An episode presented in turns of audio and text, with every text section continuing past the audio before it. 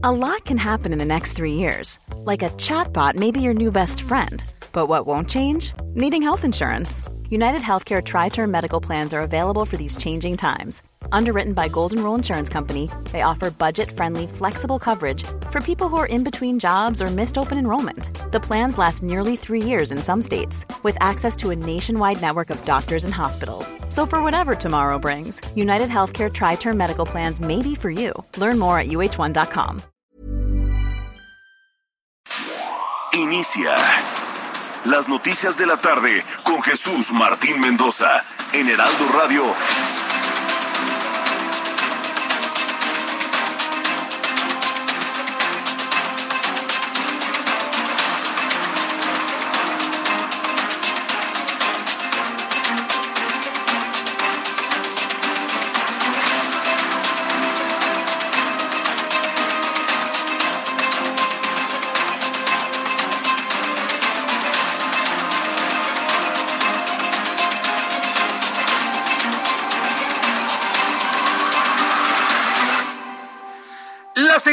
en punto, hora del centro de la República Mexicana. Bienvenidos, muy buenas tardes. Iniciamos el Heraldo Radio correspondiente a este día, hoy 5 de enero del año 2002, 2022. Mire, ya me estoy comiendo un 2.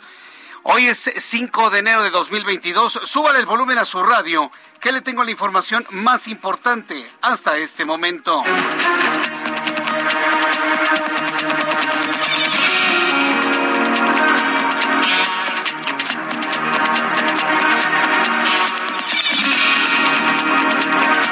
Como siempre le digo, esta hora súbale el volumen a su radio. Yo soy Jesús Martín Mendoza con la información más importante del día de hoy. En primer lugar, le informo que la Fiscalía General de la República ha acusado de manera formal al exdirector de Petróleos Mexicanos, Emilio Lozoya Austin, por el caso de Oderbrecht y ha solicitado una condena de 39 años de cárcel por los delitos de asociación delictuosa y también por lavado de dinero. Le voy a tener todos los detalles de esta importante información más adelante aquí en el Heraldo Radio. Mientras tanto, le informo que el presidente mexicano informó que se prepara un paquete de inversión conjunta en materia económica del, país entre el Consejo Coordinador Empresarial y la Secretaría de Hacienda y Crédito Público. Se van a revelar los detalles a finales del mes de enero. Hoy tuve la oportunidad en el Heraldo Televisión de platicar con Carlos Salazar Lomelín, presidente del Consejo Coordinador Empresarial, le pregunté que después de la historia de desencuentros, de amor y odio, entre los empresarios y el gobierno de López Obrador.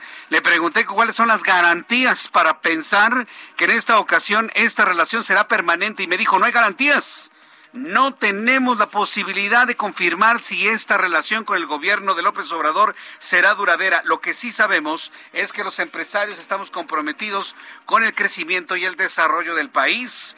Me dijo en entrevista en el Heraldo Televisión Carlos Salazar Lomelín, presidente del Consejo Coordinador Empresarial. También le informo en este resumen de noticias, también le doy a conocer en este resumen de noticias que legisladores del Partido Acción Nacional en el Senado aseguran que la estrategia gubernamental para la adquisición de medicamentos ha fracasado. Fíjense qué mala noticia, más allá de los efectos políticos que pueda tener esta información que le doy a conocer, o los legisladores del PAN en el Senado aseguran que la estrategia del gobierno del presidente mexicano para la adquisición de medicamentos ha fracasado, como lo demuestra la falta de eficacia del INSABI. Hoy voy a conversar con Julen Rementería. Él es el representante. Julen, señorita Lisette, la, señora que habla de las noticias falsas, no está enterada ni de los nombres de los actores políticos. Es una vergüenza esta muchacha. Pobrecita, la verdad a mí me da una vergüenza cuando veo sus videos. Ni siquiera son objeto de noticia, ni siquiera me ocupo. Pero en este momento sí me ocupo porque le dice Julián. Es Julen Lisette. Para estar ahí en la conferencia matutina y además no saber leer, necesitas aprenderte los nombres de los funcionarios públicos. No es Julián, es Julen. Bueno, hoy voy a conversar con Julen Rementería. Él es senador del Partido Acción Nacional representante de los senadores panistas en la Cámara Alta, y vamos a conversar precisamente sobre esto que están denunciando en cuanto al fracaso de la adquisición de medicamentos. Un asunto que, mire, más allá de las responsabilidades gubernamentales, a mí me preocupan los niños, la gente enferma, las personas que necesitan medicamento. Olvídese de los medicamentos contra el cáncer, que son medicamentos sumamente especializados. No hay ni siquiera complejo B en el mercado mexicano, para que se dé usted una idea. No hay ni siquiera vitaminas. ¿Por qué? Porque pues con, la, con el argumento de la corrupción le cerraron el mercado a los que sí eran eficientes para la distribución de todos estos medicamentos. Para poner a los suyos, para poner a sus cuates y no ha funcionado. No, bueno, qué caso. ¿eh? Bueno, dejemos que sea Julen Rementería, el senador del Partido Acción Nacional, quien más adelante en entrevista nos informe sobre este fracaso, como lo ha calificado el PAN de la estrategia gubernamental para la adquisición de medicamentos. Otro asunto importante en este resumen que usted debe conocer, debido al aumento de contagios de COVID-19, la Universidad Nacional Autónoma de México dará inicio al ciclo escolar en un sistema híbrido, lo que significa que mantendrá clases a distancia y en línea y algunas clases presenciales únicamente en aquellas actividades que así lo requieran. Mientras tanto, la Administración Nacional del Espacio de China anunció que continuará con la exploración de la Luna, por lo que dará inicio a la construcción de una base científica en el polo sur del satélite natural de la Tierra. Para que usted se dé una idea en qué nivel se encuentran los chinos. Mientras Estados Unidos pospone y pospone y vuelve a posponer la llegada de la primera mujer a la luna en el programa Artemis, bueno, pues los chinos anuncian que siguen explorando la Luna y que van a construir la primera base científica humana habitada en el polo sur de la Luna. Alguien me va a decir, ¿por qué en el polo sur de la Luna, Jesús Martín? Porque ahí es donde está confirmado que hay agua. Está confirmado que en el polo sur de la Luna, primero alejado de algunos lugares ampliamente pues cuestionados en cuanto a su seguridad en la superficie de la Luna, nada más le puedo decir eso, y en, la, en el Polo Sur hay agua, hay suficiente agua para de alguna manera mantener la vida de una colonia humana en el sur de la Luna, le iba a decir del planeta Luna. Hay algunos científicos que consideran Tierra-Luna como un sistema biplanetario. Bueno, lo platicaremos más adelante aquí en el Heraldo Radio. También informo que después de que el Club Tigres de la Universidad Autónoma de Nuevo León presentó este miércoles 12 casos positivos de COVID-19, la Liga MX ha decidido reprogramar un partido del torneo Grita México C22. Ya son las 6 de la tarde con 7 minutos hora del centro de la República Mexicana. Voy con nuestros compañeros reporteros urbanos, periodistas especializados en información de ciudad. Empiezo con Daniel Magaña. Qué gusto saludarte, Daniel. Bienvenido. Muy buenas tardes. ¿Qué Jesús Martín? Eh, muy eh, buenas tardes. Pues información vehicular, ya cae la tarde y bueno, pues también se preparan los Reyes Magos para esta noche llegar a muchos de los hogares de los pequeñitos capitalinos y esto se nota en las calles y vaya complicaciones en algunas vialidades, zonas aledañas a las alcaldías, en donde en algunas de ellas se han colocado pues estos tianguis de juguetes, dispositivo también de seguridad por parte de la Secretaría de Seguridad Ciudadana, así que será una tarde-noche intensa en esta situación de actividad comercial en varios puntos de la ciudad y bueno, pues también en algunas de las vialidades en las cuales de nueva cuenta pues ya se presenta circulación que se torna muy lenta, concretamente una de ellas es la zona de la calzada de Tlalpan para quienes se incorporan hacia las inmediaciones del eje 6 sur, del eje 5 y también para poder ingresar hacia la zona de municipios libres donde encontramos carga vehicular, así que bueno, pues hay que tomarlo en cuenta, salir con tiempo a esta hora de la tarde, se traslada hacia algún lugar porque bueno, pues sí observamos este aumento en varias de las vialidades, cuando menos en la zona sur y en la zona oriente de la capital. Este reporte, Jesús Martín, muy buena tarde. Muchas gracias por la información, Daniel Magaña.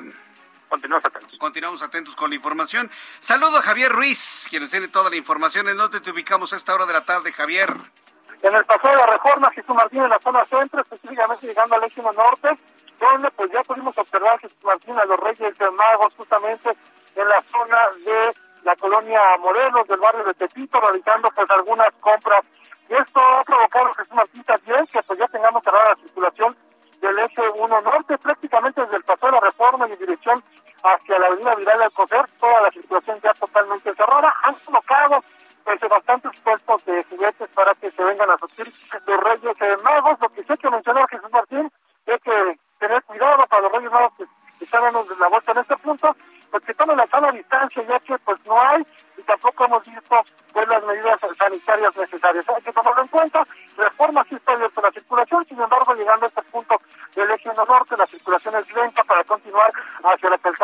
Guadalupe, hacia el circuito interior, y el sentido puesto de reforma únicamente con asentamientos que son provocados por la operación de semáforos. Para quien se dirige hacia la zona norte todavía no está de más utilizar el eje central Lázaro Cárdenas y continuación el eje central en su tramo 100 metros. El avance es mucho más aceptable. De momento, Martín, es el reporte que tenemos. Muchas gracias por la información, Javier Ruiz. Estamos atentos, hasta luego. Hasta luego, que te vaya muy bien hasta el ratito con toda la información en la ciudad. Mario Miranda, qué gusto saludarte. Buenas tardes, ¿qué información nos tienes? ¿Qué tal Jesús Martín? Buenas tardes. Pues tenemos información vial en el momento. Nos encontramos en avenida Patriotismo al cruce con Benjamín Franklin, donde en estos momentos la vialidad es complicada para los automovilistas que se dirigen al circuito interior en dirección a Marina Nacional o al eje 1 Norte o bien a Ricardo Flores Magón. Avenida Revolución al cruce con viaducto Miguel Anemán en dirección a San Pedro de los Pinos, Miscuac o Barranca del Muerto. Encontraremos buen avance. Llegando a la zona de Miscuac, la vialidad se complica debido al tianguis de juguetes de esta zona de Miscuac. Jesús Martín, seguiremos pendientes desde la zona surponiente. Correcto, gracias por la información, Mario Miranda. Seguimos pendientes, buenas tardes. Hasta luego, que te vaya muy bien. Ya son las seis de la tarde con diez minutos, hora del centro de la República Mexicana. Así que bueno, pues me da mucho gusto tener la oportunidad de saludarle en este día, hoy 5 de enero, que por cierto, ¿eh? Se están ya haciendo todos los preparativos, se están haciendo todos los preparativos para la llegada de los Reyes Magos.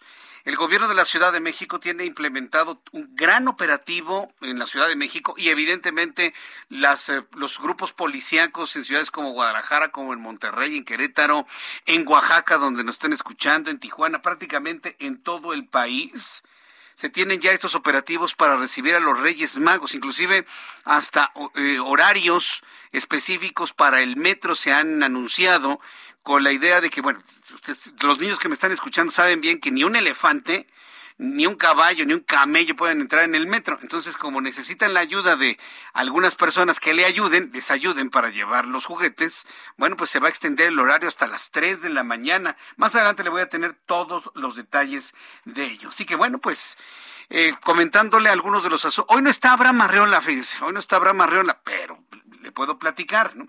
Que hoy es el día, es la víspera del festejo de los Reyes Magos en muchas regiones de habla hispana se celebra y se recuerda esta cabalgata de los Reyes Magos o de los eh, Magos de Oriente, como se le conoce también, que finalmente guiados por una estrella eh, y con base en sus observaciones astronómicas y con base en las escrituras antiguas, pues sabían que esa estrella los iba a guiar hasta el lugar donde habría nacido un nuevo rey un nuevo rey de ese pueblo oprimido, ¿no? El, pueblo judío oprimido en ese entonces. Por lo tanto, bueno, pues eh, se conocen a Melchor, a Gaspar y a Baltasar. Sin embargo, hay escrituras que hablan de que fueron no tres, sino que fueron decenas, inclusive centenares de dignatarios, de líderes políticos, de líderes religiosos, sociales, eh, que se dieron cita en Belén para ofrendar algo a ese niño que consideraban un rey. Y bueno, pues a través del tiempo y a través de, la magia y a través de todo lo que usted y yo conocemos en América Latina, los Reyes Magos vuelven a hacer esta cabalgata cada año para llevar una ofrenda a los niños que hoy están esperando con mucha emoción el amanecer del día de mañana para encontrarse no oro, no mirra, no incienso, pero sí ese sueño, ese juguete, esa ropa, esos colores, eh, es, ese sueño que tienen a lo largo de todo el año de portarse bien, de sacar buenas calificaciones, para poder hacer un mágico 6 de enero. Así que hoy estamos precisamente en ello. Para la Iglesia Católica, es la Epifanía, por supuesto es la Epifanía, por lo tanto, bueno, pues ya una vez recordando todo esto, pues estamos prácticamente ya en la parte, en la parte final del tiempo de la Navidad, ¿Qué significa Navidad? Nacimiento, del nacimiento de nuestro Señor Jesucristo. Y bueno, pues también eh, estamos en esta parte en la que, bueno, pues recordamos el inicio de uno de los eh, de las filosofías más importantes de la humanidad. Tan importante es, así le voy a decir, tan importante es que el nacimiento de Cristo marca los años del mundo entero. Creamos, seamos cristianos o no, seamos ateos y no creamos en nada, gracias a Dios, algunos dirían, ¿no? Entonces, tan importante fue el nacimiento de Cristo que marca el calendario que se utiliza prácticamente en todo el mundo. Estamos en el año 2022, claro, con los errores calendáricos que ya conocemos del nacimiento de Cristo. Tan importante fue que nuestro calendario mundial, independientemente de otros calendarios que hay en otras religiones, es el que se utiliza por consenso internacional en todo el mundo. Sí se había dado cuenta de eso, ¿verdad? Ah, bueno. Bien, bueno, también le voy a platicar sobre el asunto del coronavirus. Estoy recibiendo, súbale el volumen a su radio, por favor. Y estoy empezando de manera diferente en nuestro programa antes de ir al asunto del clima con lo siguiente. Tengo muchos comentarios a través de las redes sociales, en mi cuenta de Facebook, en mi cuenta de Twitter, en las formas en las que ustedes y yo nos, nos comunicamos, de personas que me dicen, Jesús Martín, está incontrolable el coronavirus.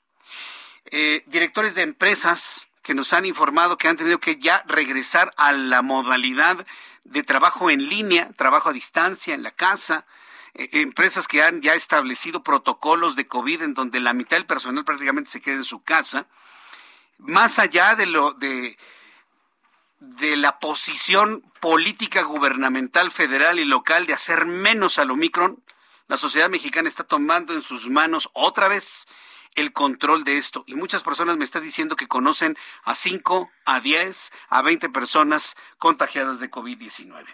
Quiero informarle que eh, la Secretaría de Salud estaría dando a conocer que el día de hoy, le voy a tener los detalles de esta información un poco más adelante, se estaría hablando de más de 20 mil contagios de COVID-19. Estoy a la espera de que fluya la información de la Secretaría de Salud. Y mire, que usted y yo sabemos que estos datos, entre comillas, oficiales, pues están a veces un poquito más atenuados de lo que es la realidad. Pero ya para que el dato oficial hable de más de 20 mil contagios de COVID-19, olvídese si es Omicron, puede ser alfa, delta, Omicron o lo que sea, pues estamos en una situación tan grave como hace un año y tan grave como el mes de abril del año pasado. Entonces, quien diga que esto no importa, quien diga que no pasa nada, quien diga que no hay preocupación de nada, uno, le está mintiendo y en segundo lugar es un irresponsable, quien lo diga. No le voy a poner nombre. Usted sabe quién dice las cosas.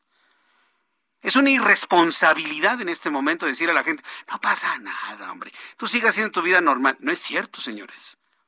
Hay que utilizar el cubrebocas, hay que mantenernos en casa, hay que hacer trabajo a distancia en la medida de lo posible, porque también digo, entiendo que las personas tienen que ir a trabajar y transportarse, pero en la medida de lo posible, aléjese de las aglomeraciones, aléjese de las plazas comerciales, aléjese del transporte público, manténgase en casa, aliméntese bien, haga ejercicio, asolece, hidrátese muy bien, esto es muy importante, ¿eh? mantenerse muy bien hidratado que es muy distinto a tomar agua. Una cosa es tomar mucha agua y otra cosa es mantenerse hidratado. Tiene que mantenerse hidratado con electrolitos, con sueros orales, verdaderamente funcionales. Es decir, es toda una estrategia para mantener nuestra salud. Si su médico se lo aconseja, complementarse con complejo B, vitamina C, vitamina D3, si su médico se lo recomienda. Si no, Olvídelo. Pero sí tenemos en este momento mucha información sobre esto. Yo estoy verdaderamente sorprendido. Eh, la información que tengo se da a conocer en estos momentos. Mire, me está llegando en este momento la información. En el quinto día del año se han superado 20 mil casos de COVID-19 en México. 299.805 defunciones, 94 más que ayer.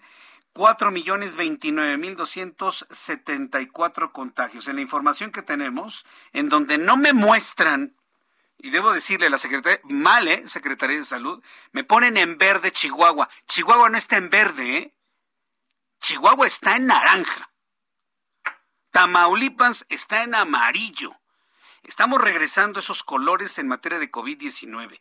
No, yo tengo aquí, y lo presento precisamente a través de mi comunicación, a través de YouTube, el mapa que está dando la Secretaría de Salud. Es una mentira. Chihuahua no está en verde, ¿eh? Chihuahua está en naranja y Tamaulipas está en amarillo. Así lo han determinado sus autoridades locales por la cantidad de contagios de COVID-19.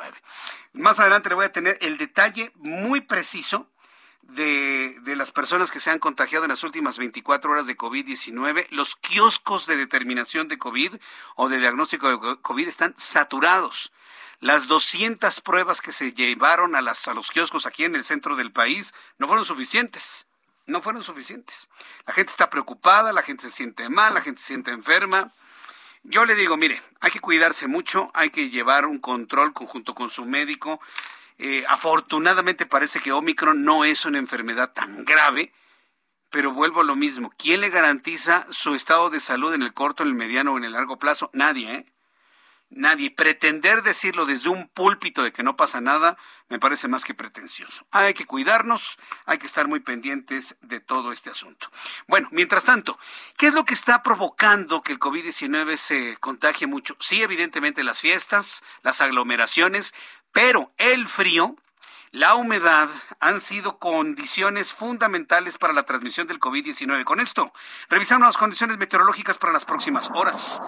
El frío y la humedad son dos condiciones. Frío y humedad están provocando que el virus, el virus conocido como coronavirus Omicron, y otros más, el Delta, se transmitan de una manera mucho más fácil. Es decir, el coronavirus prevalece en el frío y en la humedad. Punto.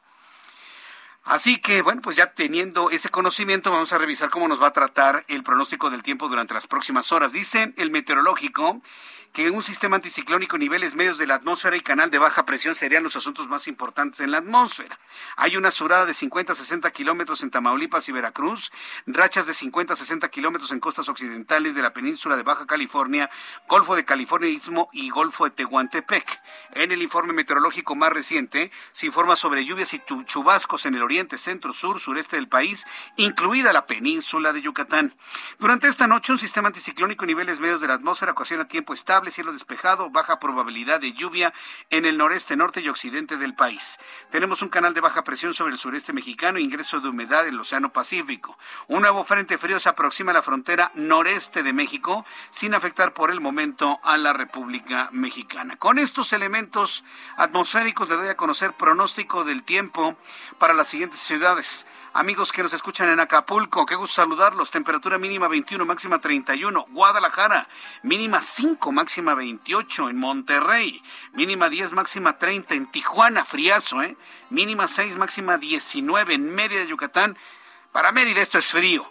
Mínima 16 grados, máxima 28. En este momento 24. En Hermosillo, Sonora, mínima 9, máxima 25. Oaxaca, mínima 8, máxima 29. Y aquí en la capital de la República, el termómetro en estos momentos nos muestra 22 grados, una temperatura de confort en este momento, pero la mínima, mañana al amanecer estará en 7 grados y la máxima alcanzará 26 grados Celsius.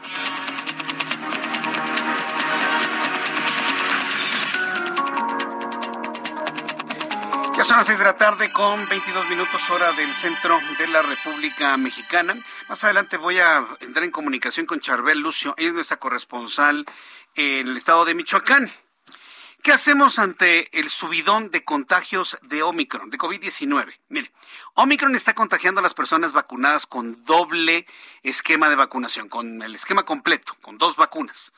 Ya la tercera es un refuerzo y aquí en México, bueno, ni pensar en la cuarta porque todavía ni idea se tiene de una cuarta vacunación.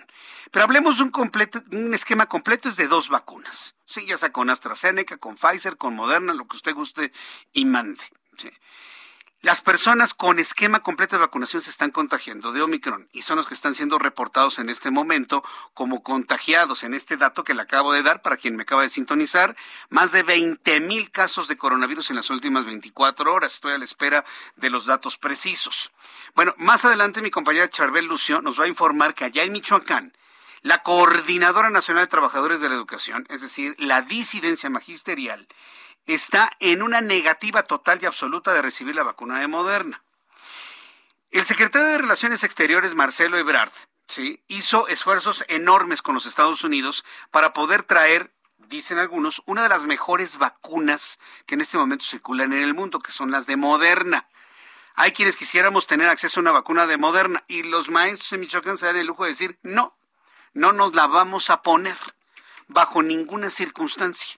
Y bueno, pues al ratito le voy a tener detalles con Charbel Lucio sobre esa negativa de los maestros a recibir la vacuna de Moderna, que tengo entendido va a llegar mañana. Mañana jueves llegarían los primeros cargamentos de la vacuna de Moderna desde los Estados Unidos para empezar su distribución el viernes y empezar, empezar a ser aplicada, si no es que el mismo viernes, hasta el próximo sábado, así de rápido. Entonces, bueno, pues tendré y le tendré todos los detalles de esto, los números de COVID-19 en cuanto lleguen. Yo le quiero invitar para que me diga a través de YouTube, hoy estamos en esta transmisión de YouTube completamente normal en el canal Jesús Martín MX, ¿cuántas personas usted conoce cercanas en el trabajo, en la familia, contagiadas de COVID? Me lo dice a través del canal de Jesús Martín MX, mensajes y regreso. Escuchas a... Jesús Martín Mendoza con las noticias de la tarde por Heraldo Radio, una estación de Heraldo Media Group. Escucha las noticias de la tarde con Jesús Martín Mendoza. Regresamos.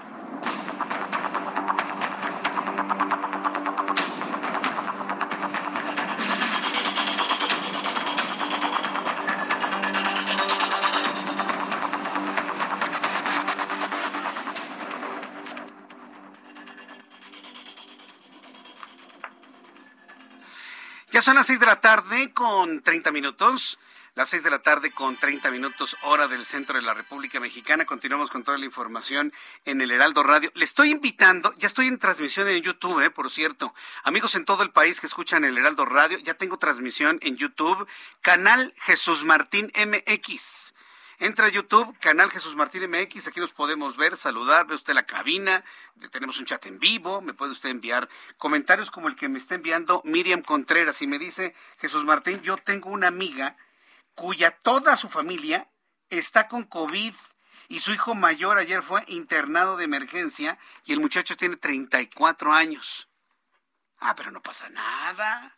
Ah, no, no pasa nada. No es peligroso. La gente no se está yendo a los hospitales y se está muriendo.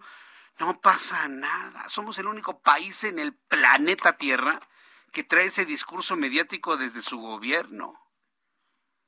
¿Cuál es el temor de reconocer que aunque la enfermedad en este momento, la de Omicron, no es tan grave como la de Delta, como la de Alfa o como la del virus ancestral, que fue el primero de hace dos años, ¿Cuál es el temor de reconocer que un incremento de este contagio nos mete en un problema de salud pública? ¿Cuál es el problema de reconocerlo? Tan, tan, tan preocupados están en no demostrar algún tipo de debilidad. Pues el mentir es una debilidad, señores. El decir mentiras es una debilidad. A que les quede claro.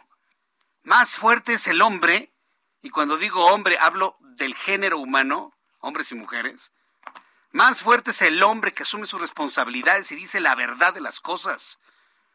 Porque es más de valientes decir la verdad y asumir las consecuencias que estar mintiendo. ese es un ejemplo de, de, de debilidad total y absoluta. Si tanto les preocupa la debilidad gubernamental. Y bueno, pues se ha dicho, por ejemplo, en otros asuntos que no, que no pasa nada con los medicamentos, ¿no? Que los medicamentos sí están fluyendo. Y nos dicen una cosa en la mañana de que los medicamentos fluyen y que todo está muy bien y que todo está en orden y que ya no hay corrupción.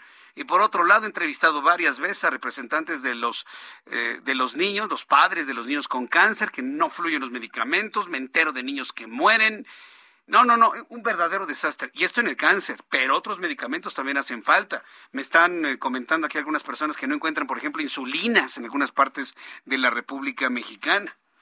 Bueno, ¿qué es lo que ha pasado con todo este asunto de los medicamentos?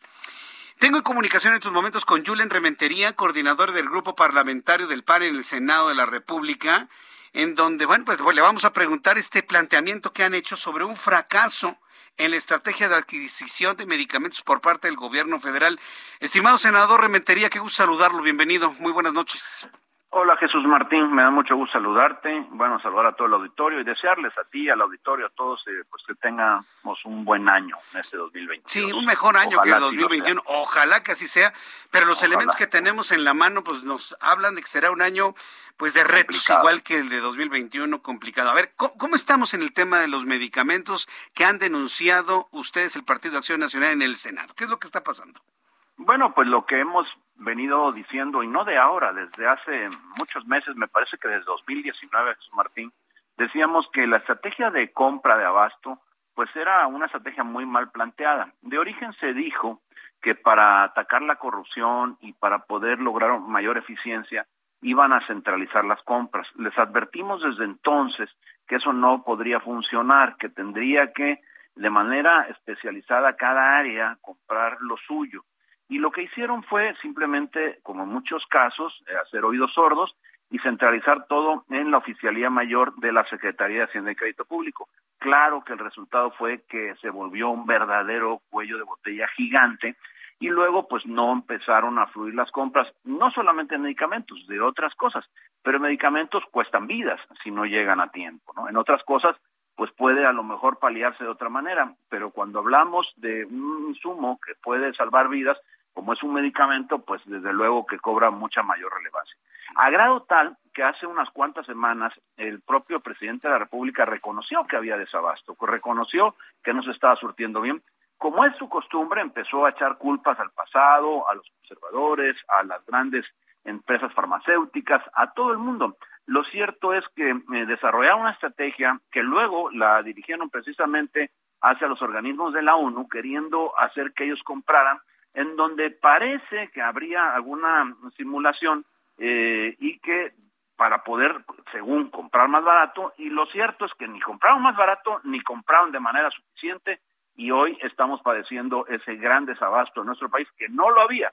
Ciertamente no teníamos las mejores condiciones en el gobierno, pero hoy lo que tenemos es pues unas condiciones realmente deplorables en donde no se puede pensar en seguir de esta forma y hay que cambiarlo. Eh, tristemente, vemos que tanto en este tema de las compras como en el manejo de la pandemia que bien apuntabas tú, ha sido un verdadero desastre, un desatino, un gobierno que no cuenta la verdad, que no le dice a la gente, pues no se puede preparar a la gente, y luego, pues de una forma irresponsable, al, al, hacer eso, pues provoca que las personas pues no se cuiden lo suficiente y pues algunos puedan llegar a perder la vida.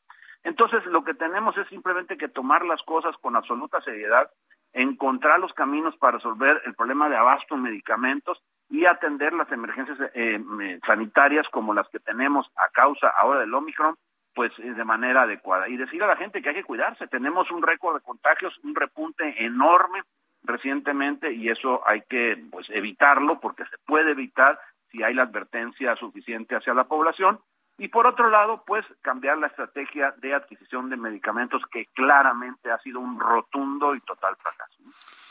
Vaya, pues eh, hablarlo desde la oposición y evidentemente a través de esas plataformas eh, en toda la República Mexicana, pues suena muy atendible, necesario, hasta esperanzador, pero se requiere fuerza política, yo le diría hasta fuerza de números, tanto en el Senado como en la Cámara de Diputados, para dar hacia adelante este tipo de acciones, pero pero pues parece que a veces el movimiento de regeneración nacional en ese eh, hipnotismo que traen hacia lo que ordena el presidente de la República, pues no deja avanzar estas cosas. ¿Cuáles son las alternativas que se tienen, eh, senador? Pues mira, lamentablemente, Martín, lo que te puedo decir es que, eh, bien lo dices, se necesita una mayoría numérica en votos, pues, para lograr que las cosas avancen en Cámara de Senadores, en Cámara de Diputados. Lamentablemente esta no se tiene.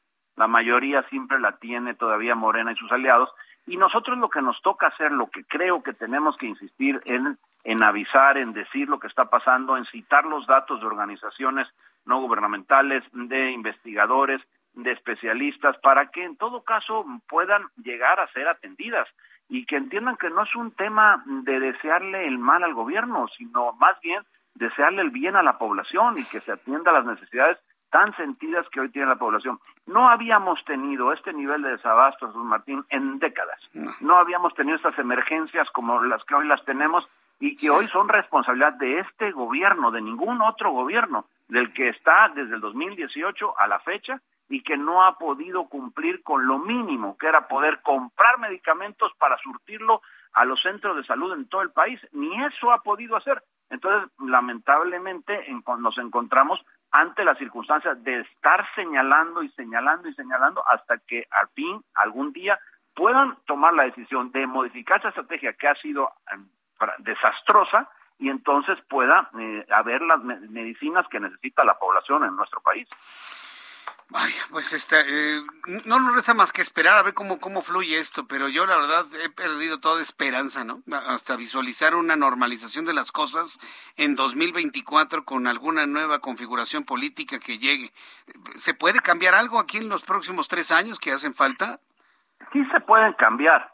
Lo que pasa es que se necesita voluntad, o sea, sí hay cómo corregir el rumbo, pero se necesita primero reconocer el error, también admitir que las cosas no se están haciendo bien para que podamos en todo caso reorientar la estrategia y pues que empiecen a fluir los medicamentos a los lugares en donde hacen falta para que sean atendidas las personas que aquellas que lo requieren. Lo que no se puede es pensar que las cosas van a suceder de una manera diferente si seguimos haciendo o llevando a cabo la misma estrategia. Entonces, la, la idea es que puedan entender que estamos hablando de personas, de seres humanos que no están comprometidos con el PAN, ni con Yulen, ni con nadie en especial, simplemente que quieren cuidar de su vida, que el gobierno tiene esa obligación y desde luego ellos el derecho humano de ser atendidos para que puedan de alguna manera pues salvar la emergencia sanitaria que en este momento se enfrenta o cualquier enfermedad de estas graves como el cáncer y que lamentablemente ha dejado de surtirse los medicamentos a las personas que tanto lo necesitan. Bien, eh, senador Rementería, eh, antes de, terminar la entrevista, sí quiero preguntarle alguna, algún comentario sobre todo lo que ha surgido en torno a la detención de José Manuel del Río Virgen, lo que ha ocurrido desde el pasado 23 de diciembre hasta este momento, las risas del gobernador de Veracruz. Vaya, ¿qué es lo que nos tiene que comentar sobre ello, senador? La verdad lamento mucho que el gobernador no tome en serio las cosas, porque de lo que estamos hablando es del atropello a los derechos de las personas, aquellas que puedan llegar a, ser presuntos delincuentes, que sin ningún recato les atropellan sus derechos y que pues simplemente los recluyen en una prisión, a veces sin tener los elementos suficientes para ellos, como es el caso de José Manuel del Río Virgen, y lo que él llama es como a una burla, como si los senadores estuvieran atendiendo un capricho de alguien o de algunos y los senadores me parece que lo que se está haciendo en el caso, yo participo también en esa comisión porque fue formada a partir de los coordinadores de los grupos parlamentarios en el Senado, todos, por cierto, participaron en esa en esa formación de ese grupo que él desdeña y del cual se burla, bueno, participamos todos porque estamos viendo que la emergencia en la Administración de Justicia en Veracruz es real y está atropellando los derechos humanos de las personas y no puede ser así. No le conviene ni a ellos porque se olvidan de repente el, gobernador y algunos senadores y senadoras de Morena eh, de que hoy, después, hoy le está tocando a lo mejor a otro partido político, a otros actores. Pero si esto no se compone, si no se vuelve a la vida institucional, podríamos más adelante ver que le toque a otros y lo podrían padecer ellos. De forma que lo que hace falta es que se privilegie el Estado de Derecho y que haya certeza en el cumplimiento de las normas. Nada más. No se pide nada más, pero tampoco debemos aceptar nada menos. Julen Rementería, senador de la República por el Partido de Acción Nacional, muchas gracias por este tiempo para el auditorio del Heraldo Radio y bueno, estaremos atentos de el asunto de los medicamentos. Ah, por cierto, yo espero que el legislativo también haga algo en torno a lo que está sucediendo con COVID-19. Hoy tenemos más de 20 mil contagiados, cifra oficial, evidentemente pueden ser muchísimos más y, hay un discurso de que no pasa nada, de que sigamos adelante con estas actividades normales. Somos el único país en el mundo que trae ese discurso desde el punto de vista político, senador absolutamente, absolutamente irresponsable ese discurso, sí. porque me parece que lo que tendría que hacer es atenderse en su justa dimensión y no es un asunto, 20 mil contagios en un día, no es un asunto que ningún país del mundo deba desdeñar. Y también Jesús Martín decir, lamentablemente, aunque la tasa de letalidad gracias a Dios, ha reducido, ha reducido muchísimo. Todavía México sigue siendo entre los primeros tres de mayor letalidad en el mundo. Sí, estamos en 7.52. Este Ay, senador, ¿qué, ¿cuántas cosas tenemos por, corregir? Estamos al pendiente y platicando en este año 2022, si usted me lo permite, le envío un fuerte abrazo como siempre, senador. Con mucho gusto, Jesús. Un saludo para ti y un abrazo también para ti y para todo el auditorio. Un fuerte abrazo, gracias. Es el senador Julen Rementería. Lisette Es Julen, no Julián. Julen Rementería, senador de la República por el Partido Acción Nacional. Ya, Ana, Elizabeth, ¿no? Sí, bueno, Ana Elizabeth, la de las la, la niña que no sabe leer, ¿no? En las mañanas, los, los miércoles. Qué pena, no le dará vergüenza. Mire, yo le voy a decir una cosa, nadie está obligado a saber las cosas. Nadie está obligado a, leer perfectamente bien. Todos aprendimos a leer, todos aprendemos a escribir, todos tuvimos ignorancia en algunos temas. El problema no es ese. El problema es, ¿cómo se dice que se llama la niña? Ana Elizabeth. Ah, bueno, la de las mentiras de la mañanera de López Obrador. Ana Elizabeth García Vilchis. Eh, el problema no es ese. El problema es no prepararse. Y eso el no prepararse, el no leer, el no investigar, el no trabajar. Eh, ¿Sabes que lees mal? Bueno, pues lee. ¿Sabes que no te sabes los nombres de los políticos? Lee y estudia y trabaja. Tengo al día siguiente que salir en el show matutino del presidente de la República, lo preparo, veo, hago mi guion. ¿Cómo se pronuncia este nombre? ¿Cómo se llama este? ¿Cuál es el contexto de esto? El problema no es no saber, el problema es no prepararse, no leer, no preparar su tema, no preparar su clase. Ese es el problema. Pero bueno, allá ella, allá la señorita, ¿no? Allá y su vida profesional. Después de esto, que se va a acabar, se va a acabar ya en dos años y meses, a ver quién la contrata, ¿no? Para algo. el problema es de ella. Yo cumplo con lo mío. Lo peor sería ignorarla, ¿no? Bueno, son las seis de la tarde con 45 minutos, hora del centro de la República Mexicana. Ya platicaba con el senador Julen Rementería sobre esta situación que sí raya en la irresponsabilidad de decir que no pasa nada, cuando en un día como hoy, anótelo por favor, 5 de enero de 2022, la propia Secretaría de Salud está dando a conocer el contagio de 20.626 mexicanos en tan solo 24 horas. Esto nos coloca como uno de los países más azotados por COVID-19 en este momento en todo el mundo. Países con menos de la mitad de contagios diarios. No estoy hablando de muertes, porque en México tenemos esa tendencia. No es grave porque no hay muertos. No hubo muertos, ah, entonces no es nota. Así pensamos en los medios de comunicación mexicanos. ¿Cuántos muertos hubo? Uno. Ah, no es nota y que me desmienta cualquier jefe de información de cualquier medio que me esté monitoreando. Entonces esa idea también está en la política. ¿Provoca menos muertos? Ay, no pasa nada, hombre. Pues ¿cuál es el problema? Si no está matando a nadie. ¿Por qué tanta cuota de sangre? Entonces, bueno, pues ahí está. Son 20.626 nuevos casos de COVID-19 en nuestro país, con lo que se llega a la suma de 4 millones 29.276 contagiados por esta enfermedad de manera acumulada, claro está. En materia de fallecimientos se han reportado 94 a consecuencia del coronavirus. Hay que reconocer que no han muerto tantas personas, afortunadamente, y como lo dijo el senador y lo digo yo también, sin tener ningún tipo de vergüenza alguna, gracias a Dios, con D mayúscula, gracias a Dios con D mayúscula. Hay menos fallecimientos, 94 afortunadamente. Y bueno, pues eh, actualmente se tiene un aproximado de 80.510 casos activos de COVID-19, informaron las autoridades sanitarias de nuestro país. Esos son los datos que está dando a conocer la Secretaría, la Secretaría de Salud Federal. Y tomen en cuenta, ¿eh? que luego tenemos esa como que percepción de que, ah, Dios, si le recortan a los números. Mire, yo no voy a poner a pelearme si los recortan o no. Pero ya que un dato oficial esté así de abultado, no quiero pensar lo que es en la realidad. Al ratito, un poco más adelante, después de las 7, le voy a repetir todos los números que da a conocer la Secretaría de Salud en materia de coronavirus. Hay que cuidarse. Hoy el chat que tengo en YouTube, en el canal Jesús Martín MX, le invito para que participe en este chat y, nos metamos en las noticias y las comentemos y las compartamos con buenos amigos a través del chat. Canal Jesús Martín MX, Canal Jesús Martín MX a través de YouTube. Una gran cantidad de personas me están compartiendo, la gran cantidad de personas que conocen contagiadas de COVID-19, que conozco a cinco, que conozco a diez, que toda una familia. Hay quien me dice, afortunadamente ninguno se ha contagiado en mi familia, afortunadamente. Bueno, mientras usted me da sus comentarios a través de YouTube, canal Jesús Martín MX, entro en comunicación con José Ignacio García. Él es nuestro corresponsal en el estado de Hidalgo. Restringe nuevamente aforo en establecimientos comerciales en Hidalgo. Note usted cómo cada entidad de la República de manera libre y soberana toma sus decisiones para proteger a la población. Adelante, José, José Ignacio García, gusto en saludarte. Muy buenas tardes. ¿Qué tal, Jesús Martín? Un saludo a ti y a todo el auditorio. Pues comentarte que efectivamente la Secretaría de Salud del Estado de Hidalgo anunció nuevas restricciones en el aforo de los establecimientos comerciales para que estén al 30% de su capacidad debido al incremento de padecimientos por la variante Omicron.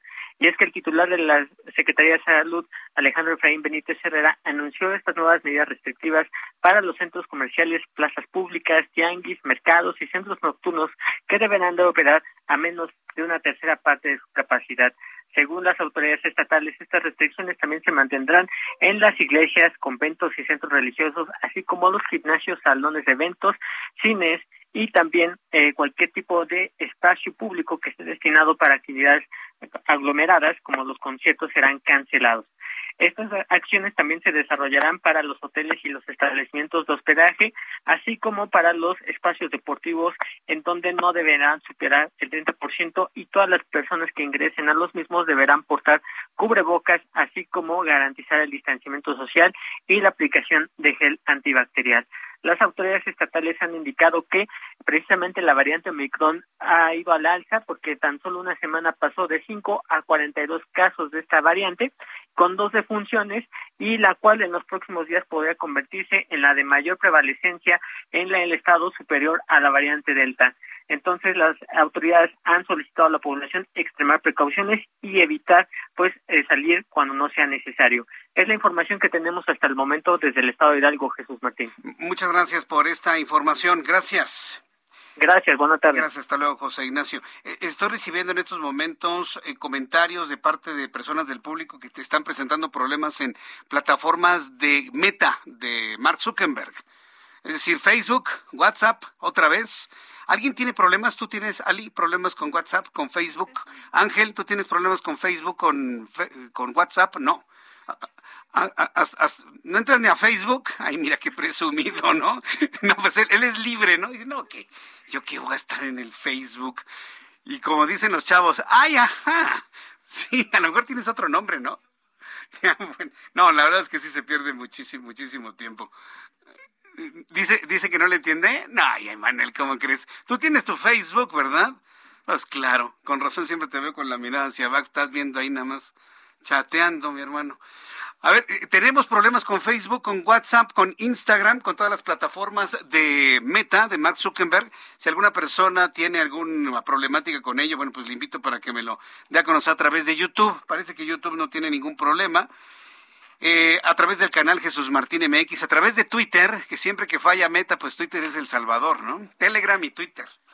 En arroba Jesús Martín MX, arroba Jesús Martín MX es nuestra plataforma en donde estamos transmitiendo completamente en vivo nuestro programa de noticias. Vamos con Charbel Lucio, ya lo adelantaba hace unos instantes, la información que nos tiene desde Michoacán. Los maestros, pero de la disidencia magisterial, se están negando a recibir la vacuna contra el coronavirus. Y es la vacuna de Moderna, si supieran estos señores a lo que se están negando. Adelante Charbel, gusto en saludarte.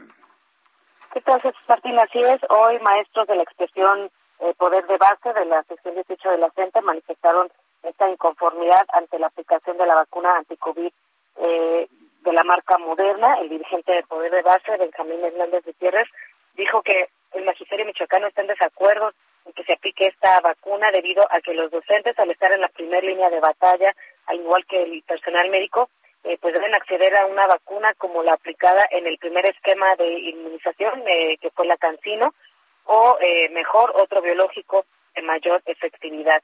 El dirigente de esta fracción Poder de Base acusó además a las autoridades de condicionar la aplicación de las vacunas, ya que están solicitando la entrega de un informe que afirman las autoridades sanitarias ya lo tienen desde la aplicación de la primera vacuna que recibieron. Los docentes, no obstante, estos integrantes de la CENTE aclararon que sí accederán a ser vacunados con Moderna. Eh, dijeron que incluso también estuvieron en desacuerdo con Cancino, pero igual accedieron. Y bueno, pues reconocieron que es una responsabilidad y un derecho universal el ser vacunados ante este letal virus y con mayor razón si estarán en contacto con este sector de la población que aún eh, pues es vulnerable los, los niños y los eh, adolescentes. Y bueno, les platico que eh, pues van en aumento también los eh, casos de COVID-19 aquí en Michoacán. El día de ayer fueron 184 casos nuevos, la mayoría en la región de Morelia, zona que el día de hoy pues se posiciona como el foco rojo de infección a nivel estado. Esta es la información desde Michoacán. Correcto, muchas gracias por la, la información. Y ya entonces la decisión es no vacunarse. ¿Qué va a pasar con esas vacunas que entiendo llegan mañana, eh, se distribuyen el viernes y se aplicarían el sábado? ¿Nos ha dicho qué va a pasar, a dónde las van a enviar? No, en el caso de los maestros sí, eh, sí se aplicarán la vacuna, están inconformes, ese es el rechazo que manifestaron, pero eh, también entienden del otro lado pues, la responsabilidad que tienen frente a estos eh, grupos con niños que pues no están vacunados, por lo que finalmente sí van a acceder a ponérsela. Eh, y bueno, eh, pues eso es lo que nos mencionan hasta ahora, que sí, sí están dispuestos a aplicársela. Correcto. Muchas gracias, muchas gracias por esta información, Charbel. Que te vaya muy bien. Seguimos pendientes. Nuestra corresponsal en Morelia, Michoacán. Voy a ir a los anuncios. Al regreso de los mensajes, le tengo un resumen con las noticias más importantes. Actualización de números de COVID. Nuestros compañeros reporteros urbanos y también corresponsales en toda la República Mexicana, más entrevistas, mucho más. Aquí en el Heraldo Radio. Regresamos.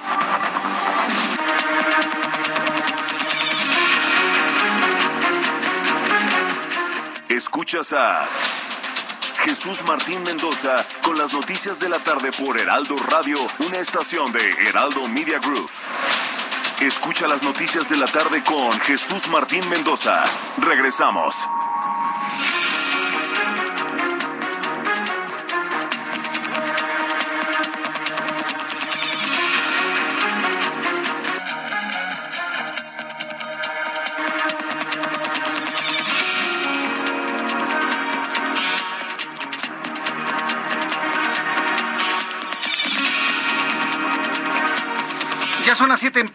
Las 19 horas en punto hora del centro de la República Mexicana. Le presento un resumen con las noticias más importantes en el Heraldo Radio.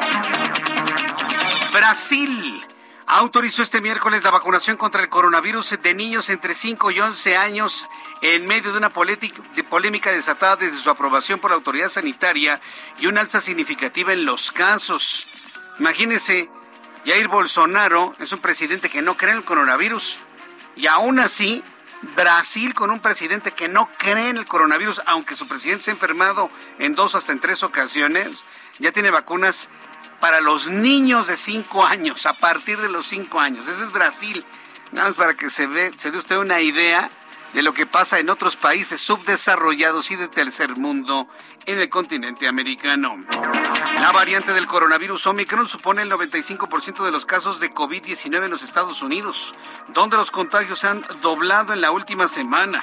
La directora de los Centros de Control y Prevención de Enfermedades, Rochelle Walensky, dijo que la medida de casos al día en la última semana ha sido de 491.700 contagios, un incremento del 98% respecto a la semana previa. Aquí en México, la Secretaría de Salud está informando sobre una, una cantidad de contagiados que asciende a más de 20.600 mexicanos en solo 24 horas. Por supuesto, hay preocupación ante el incremento muy importante de personas contagiadas con COVID-19. Investigadores de la Universidad de Arizona y de la Universidad de Tucson descubrieron que la bacteria denominada OM85 bloquea la infección de COVID-19 porque evitan que el virus pueda adherirse a las células, en especial a las células pulmonares.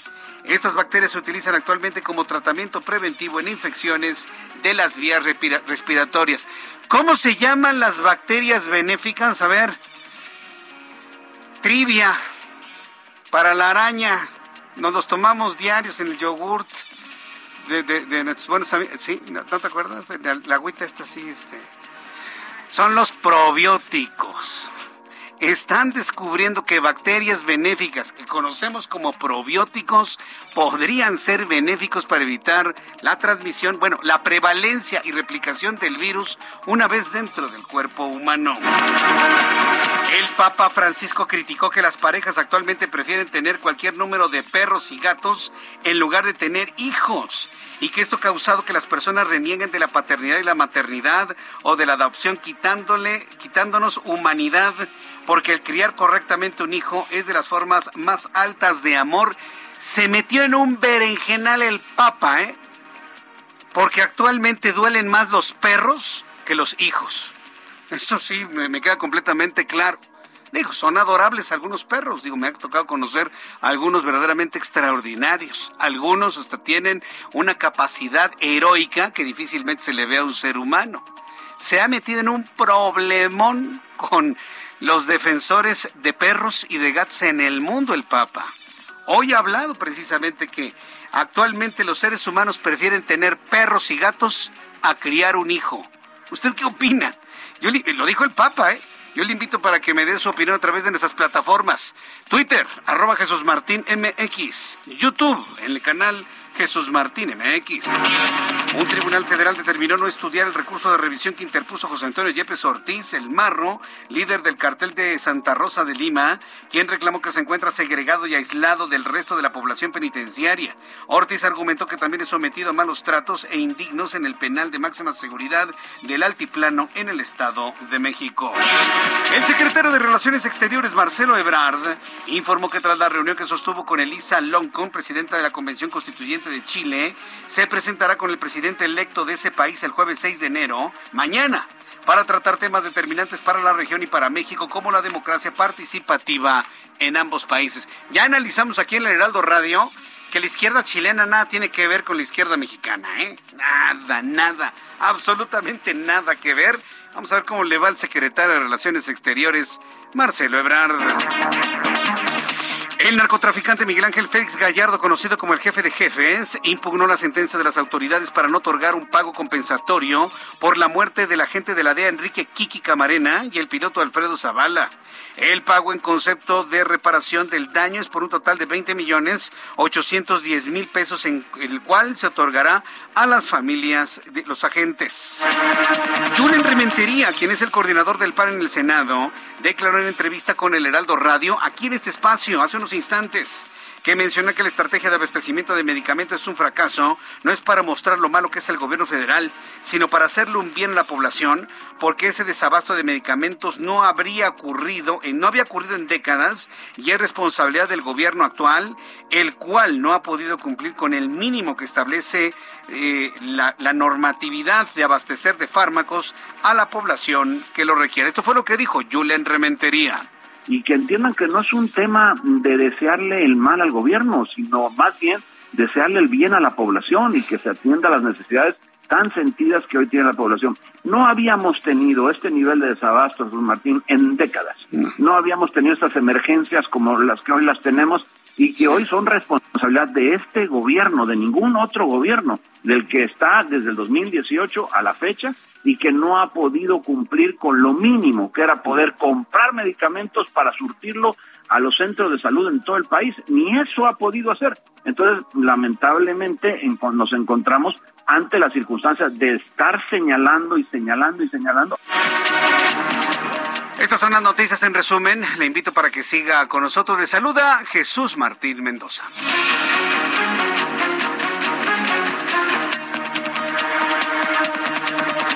Ya son las 7.7, eh, las 7.7 hora del centro de la República Mexicana. Continuamos con toda la información en el Heraldo Noticias. A ver, mucha atención, amigos que nos escuchan en toda la República Mexicana. Principalmente las personas que nos sintonizan a partir de este momento. Han fluido los datos de COVID-19. Rápidamente voy a comentar, los voy a hacer de manera regular a lo largo de este día porque se convierte en la noticia más importante de las últimas horas. Según la Secretaría de Salud, en las últimas 24 horas de ayer al día de hoy se han registrado 20.626 casos de COVID-19 para dar un total de 4.029.274, 94 fallecimientos para un total de 299.805, índice de letalidad 7.1 44%. Se mantuvo durante meses en 7.57%. Ha bajado a 7.44%. ¿Por qué? Porque han disminuido las muertes y han incrementado de manera significativa los contagios. Haciendo una revisión histórica, haciendo una revisión hacia el pasado, pues me encontré con lo que sucedía el 18 de agosto. El 18 de agosto de 2021 fue uno de los días con mayor contagios que recordemos durante la pandemia. Se reportaban 28.953. En ese entonces el total era 3.152.205 con 940 muertos. Y el índice de letalidad rondaba en el 8%. Esto apenas el, 18 de agosto pasado. A partir de ese momento, el índice empezó a disminuir a 23 mil, a 21 mil, a 20 mil, a 19 mil, a 17 mil, y así se mantuvo en esos niveles de 15 mil, 13 mil, 14 mil, y así anduvo hasta este nuevo repunte que tenemos el día de hoy de 20.626 contagiados. Yo le invito a todas las personas que me están escuchando a que me digan cuántas personas conocen contagiadas de su familia, de su trabajo, de sus amigos, de sus vecinos. Arroba Jesús Martín MX en Twitter, arroba Jesús Martín MX en Twitter y en YouTube en el canal Jesús Martín MX. Vamos a nuestros compañeros reporteros urbanos, periodistas especializados en información de ciudad. Daniel Magaña, gusto en saludarte. ¿En dónde te ubicamos?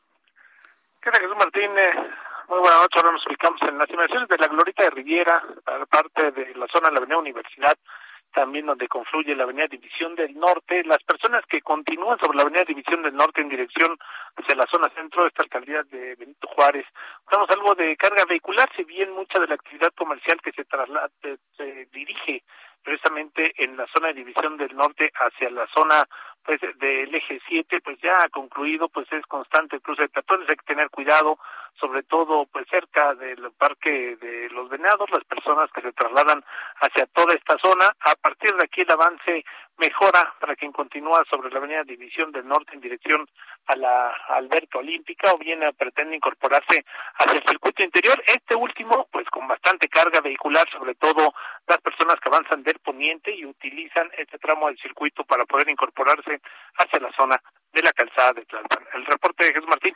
Muy buenas noches. Gracias, muy buenas noches, eh, Daniel Magaña. Vamos con nuestro compañero Javier Ruiz. Javier, ¿en dónde te ubicas? Adelante.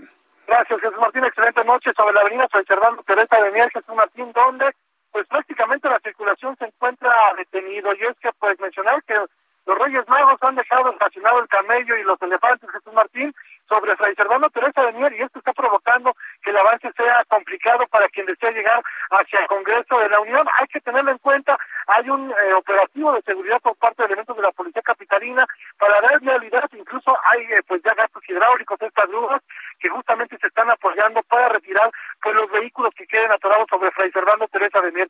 Más adelante también tenemos otra feria, una romería llegando al Parque de los Periodistas, esto también provoca reducción de carriles y avance complicado, así que hay que tomarlo en cuenta y finalmente mencionarles que el eje 2 sur también se encuentra cerrado la circulación debido a que colocaron pues un tanque de, juguetes, esto provoca que los cortes de la circulación estén desde la avenida Doctor Vertis y esto en dirección hacia el eje central Lázaro Cárdenas. De momento, Jesús Martín, es el reporte que tenemos. Muchas gracias por la información, Javier Ruiz. Estamos atentos. Hasta luego, buenas noches. Hasta luego, muy buenas noches. Saludo con gusto a Mario Miranda. Adelante, Mario, ¿en dónde te ubicas? ¿Qué tal, Jesús Martín? Buenas tardes. Pues nos encontramos en el mercado de Miscuac, donde hasta ahora ya empiezan a llegar los Reyes Magos para recoger los juguetes que pidieron los Reyes del hogar.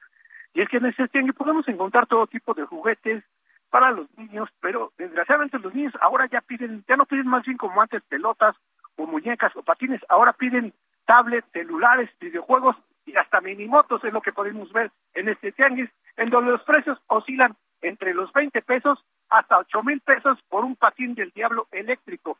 También Jesús Martín, pues comentarte que desgraciadamente, pues muchas personas no están usando cubrebocas, algunas personas merecen, está tosiendo y pues eso, a pesar del repunte de contagios de COVID que hay en la ciudad, Jesús Martín.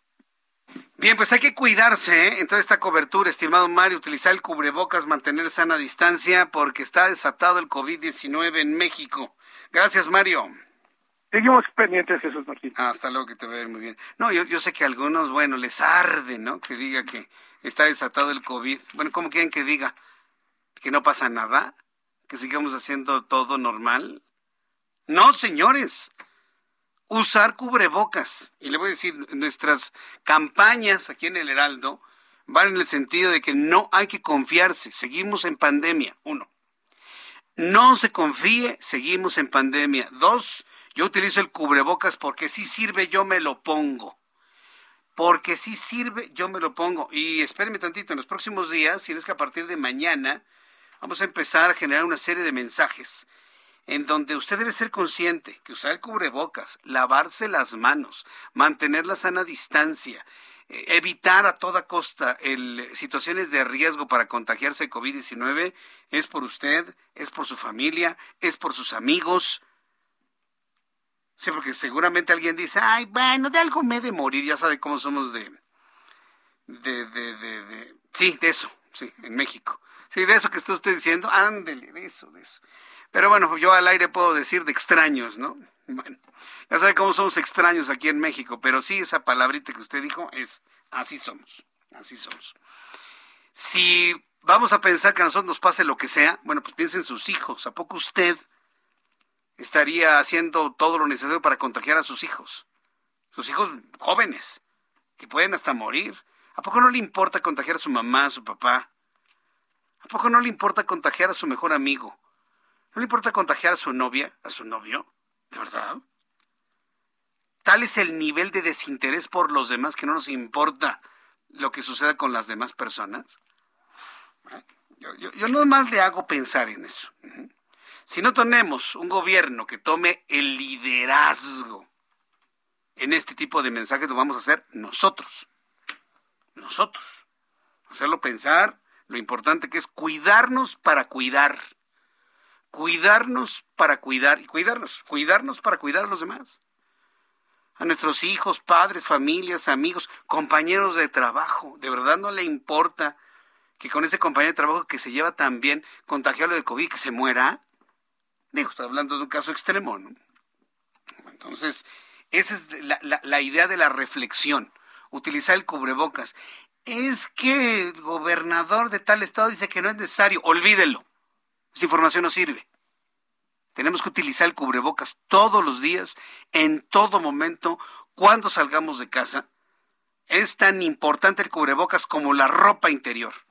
Y si alguien me dice, yo no uso ropa interior, bueno, pues use cubrebocas. Más importante el cubrebocas que la ropa interior. Entonces, yo, es, es lo que yo le quiero decir, transmitir, porque no queremos que nadie se enferme. No queremos que nadie se muera en un caso extremo. Por favor, ya hemos vivido esto desde el año pasado, ¿por qué no aprendemos nada? ¿Por qué no aprendemos nada de verdad? Y lamentablemente somos el único país que estamos en una situación como esta, así de no importarnos el asunto del COVID-19.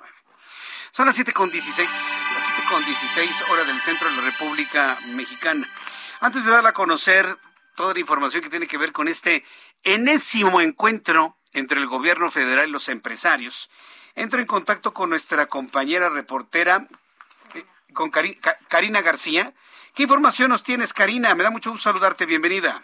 Gracias, Jesús Martín. El gusto es mío y pues informarte que por primera vez en décadas no se registraron incidentes graves en el proceso de cambio de 218 autoridades municipales en Oaxaca, lo que reveló que la entidad se eligió la ruta correcta, destacó el gobernador Alejandro Murat Hinojosa. Cuando hay paz y gobernabilidad podemos enfocarnos en lo que es verdaderamente importante para Oaxaca, en grandes obras como hospitales y carreteras, destacó el mandatario estatal. Además indicó que además de demostrar la gran coordinación entre las fuerzas del orden estatal y federal, se mandó un mensaje de madurez democrática que se reflejó en la atmósfera de paz construida este fin de semana. Comentarte que por su parte la Secretaría General de Gobierno dio a conocer que el operativo de seguridad desplegado con 1.900 elementos de la Policía Vial, Policía Estatal, Policía Auxiliar y Guardia Nacional se registró saldo blanco. Finalmente, eh, pues sí, se cambiaron estas 218 autoridades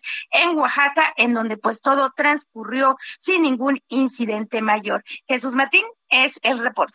Correcto, gracias por esta información, Karina. Un saludo a nuestros amigos allá en Oaxaca. Muy buenas tardes. Muy buenas tardes, gracias. Gracias, que te vaya muy bien. Bueno, pues ahí están estas dos informaciones, la militarización y este pequeño sismo que ha sorprendido a oaxaqueños y capitalinos. Ay, no hablemos de temblores, mire, tenemos tantas cosas que lo último, que lo último que quisiéramos en este momento es que temblara fuerte en México, ¿no? No, no me abras esos ojos, Aline. Es que está Aline aquí cerca de mí. Y abre así los ojos gigantes. Cállate, Jesús Martín, no estés, estés pidiendo cosas, ¿no? No, no, no estoy pidiendo nada, simple y sencillamente. Cuando mencionamos esto aquí en el Heraldo Radio, es momento de revisar rutas de desalojo, de evacuación, no tenga cosas pesadas en lo alto, que las eh, rutas de desalojo, de evacuación de casa, escuela, trabajo, laboratorio, oficina, eh, fábrica, lo que sea, estén completamente señalizadas, visualizadas y sin obstáculos. Recordar que cuando suena la alerta sísmica, a partir de ese momento cuenta usted 50 segundos para desalojar. Si en 50 segundos no puede salir de donde usted está, busque resguardarse. ¿Sí? Por ejemplo, personas que viven en edificios pueden salir planta baja, primer y segundo piso. Ya tercer piso es difícil salir. Del tercer piso hacia arriba se recomienda el repliegue. ¿Qué es el repliegue? Irse a... No cantos de puertas, no sirve de nada, pero sí en lugares donde haya un pilar, una pared y donde se pueda, eh, en casos lamentables, discúlpeme usted, si algo cae de arriba, haga un triángulo, en el famoso triángulo de la vida. Oriéntese con un arquitecto, con un ingeniero, para saber cuáles son los lugares más seguros en el inmueble donde usted se encuentra. Estoy hablando evidentemente de un caso extremo.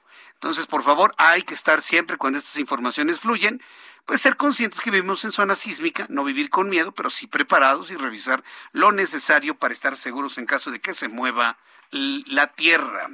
Son las 7 con 19, las 19 horas con 19 minutos, 19, 19.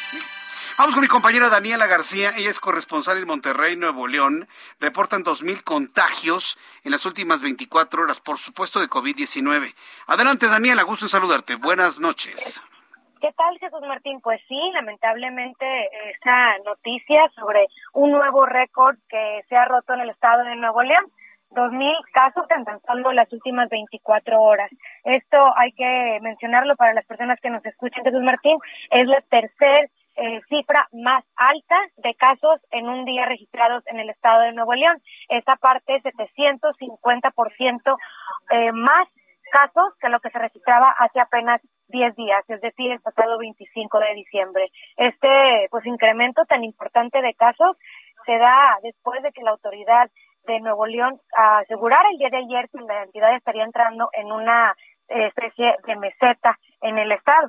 Esto porque se había mantenido en menos de, durante cinco días se registraron alrededor de mil casos diarios. Sin embargo, pues lo que están informando actualmente es, pasó el día de ayer a mil doscientos, de mil doscientos casos en un día a pues más de dos mil, dos mil que se han registrado el día de hoy.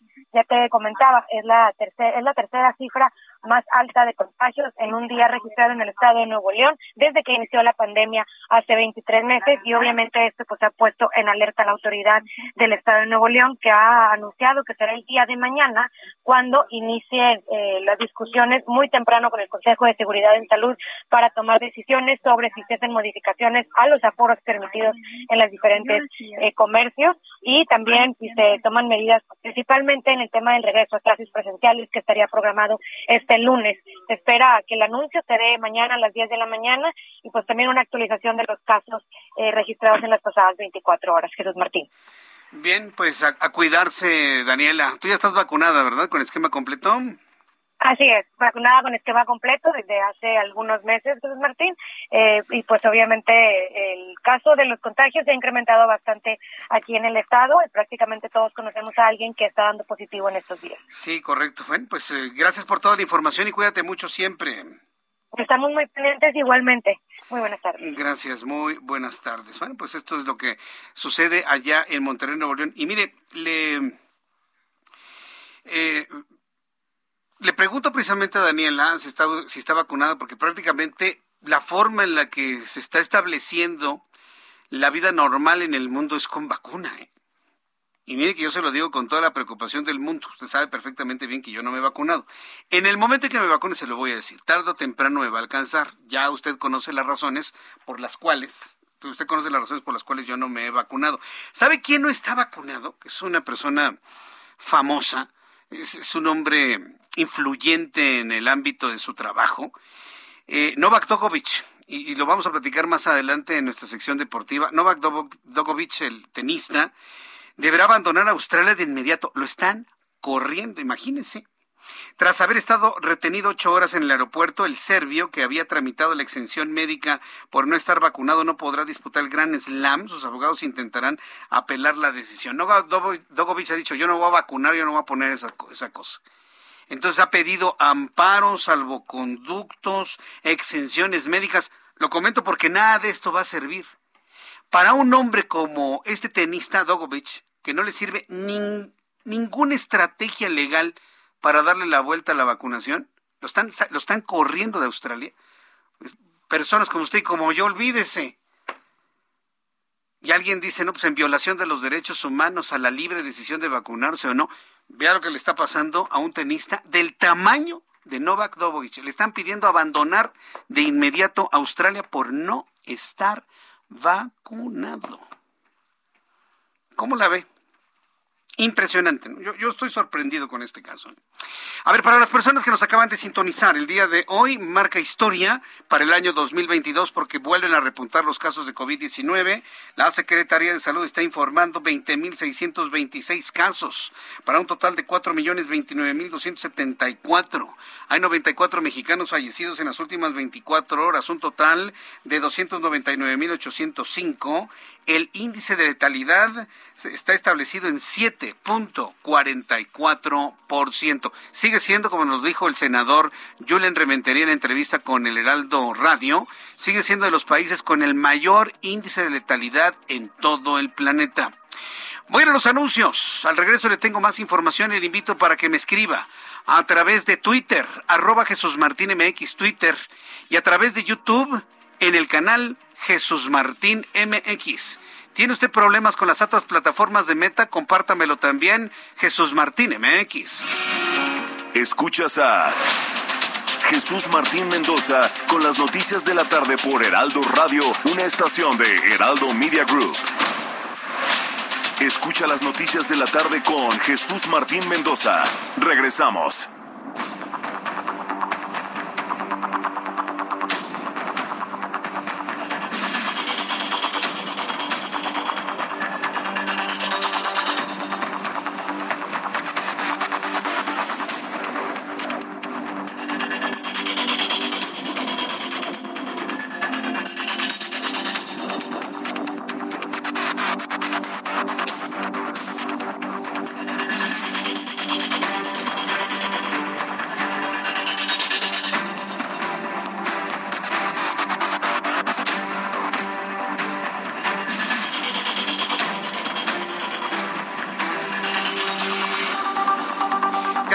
7.30, las 7.30 hora del centro de la República Mexicana.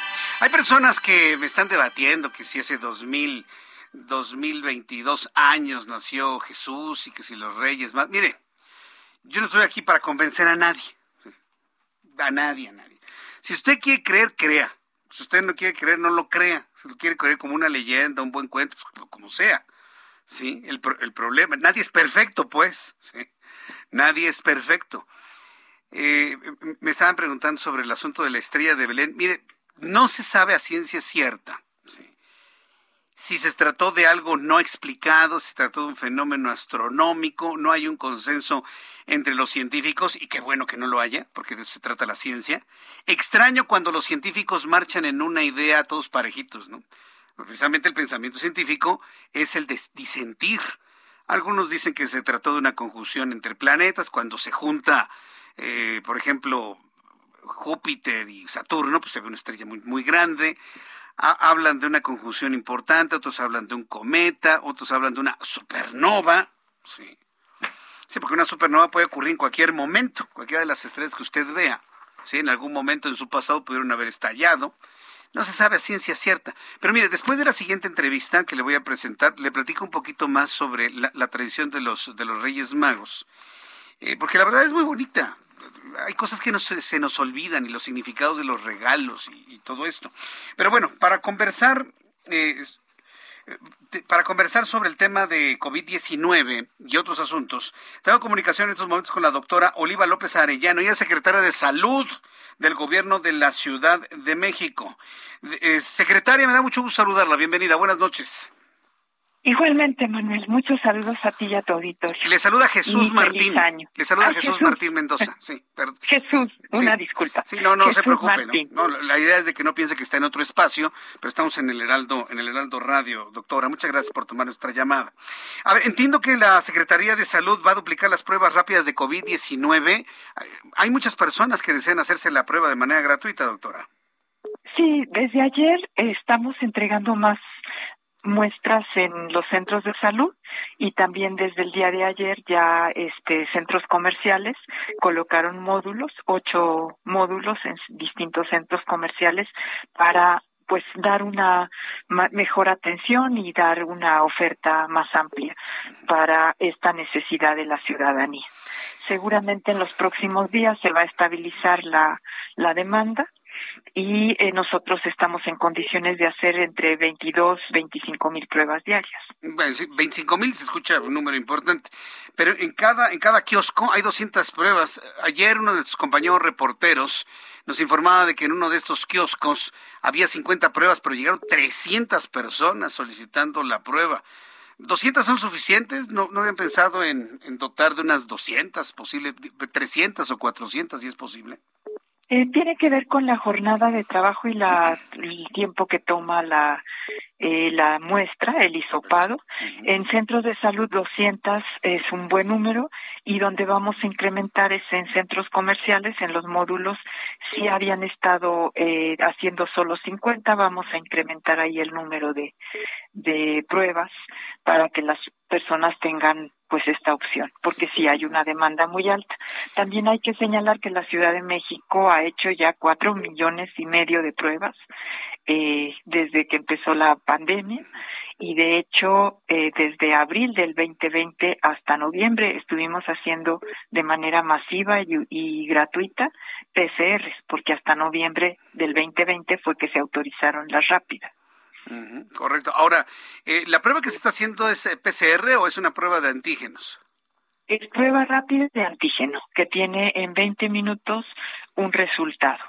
Entonces, eh, cuando la persona tiene síntomas muy compatibles con COVID y la prueba de antígeno sale negativa, se toma una PCR.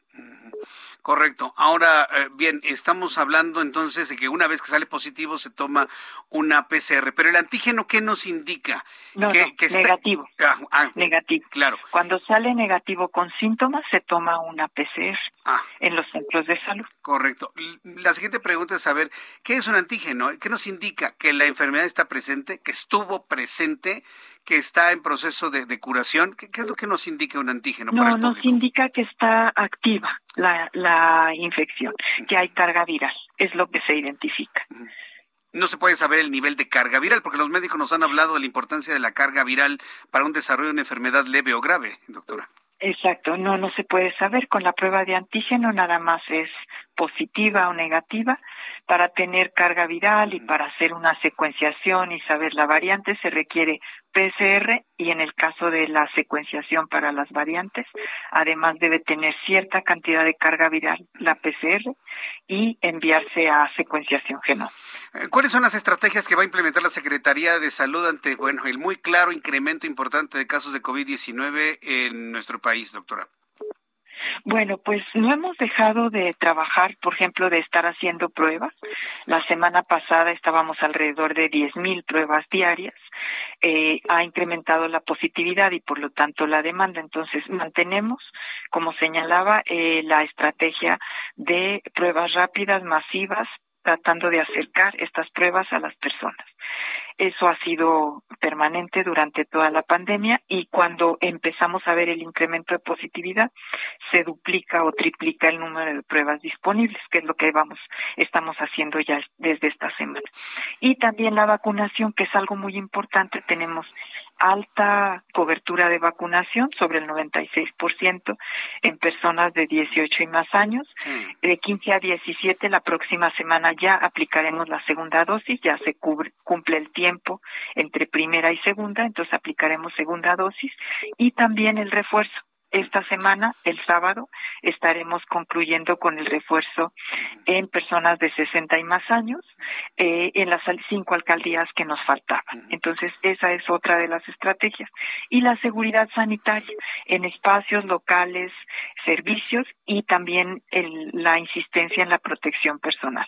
Uso de cubrebocas, sana distancia, lavado de manos, uso de gel alcohol y si la persona tiene síntomas, la recomendación es que no salga que se aísle o solamente salga a hacerse una prueba rápida para confirmar o descartar COVID. Correcto. Ahora bien, eh, la cantidad de casos que se han registrado en los, en los últimos días, no es posible saber si se trata de Delta, Alfa, el virus ancestral u Omicron. ¿Se, puede determinar de alguna manera cuál es el porcentaje que está corriendo en nuestro país en este momento, doctora?